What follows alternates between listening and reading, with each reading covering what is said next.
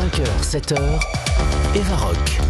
Vous écoutez Debout les copains, un petit matin informé, souriant, multivitaminé pour ceux qui viennent de se lever, donc ou pour ceux qui se couchent. Tout est une question de choix, vous savez. Alors il y en a une qui n'a pas fait un choix, mais deux choix, deux choix de vie. Elle s'appelle Marie Varenne, elle a 41 ans, elle vit à Arles, une ville dont elle est tombée amoureuse alors qu'elle habitait à Paris.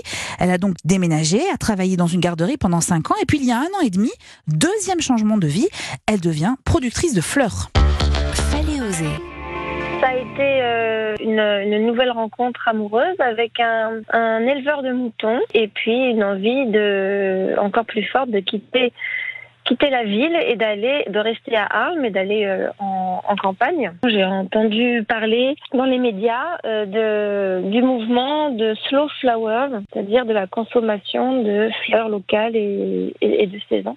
Et là, j'ai eu, j'aime bien dire ça, j'ai eu l'effet d'un cachet d'aspirine effervescent. Une excitation qui est montée, euh, qui est montée en moi. Et je me suis dit, mais j'ai envie de faire ça.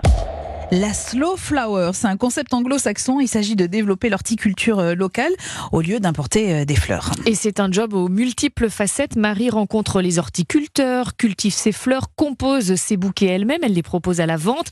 Elle a quitté un emploi un peu à regret avec les enfants. Elle aimait beaucoup garder les enfants, mais finalement, elle y trouve son compte. Je me sens très bien.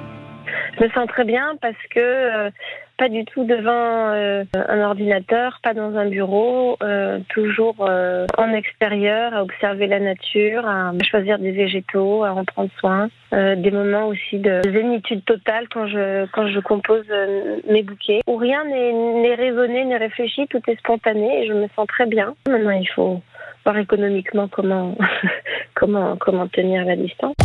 Ça me donnerait presque envie d'aller faire des bouquets de fleurs.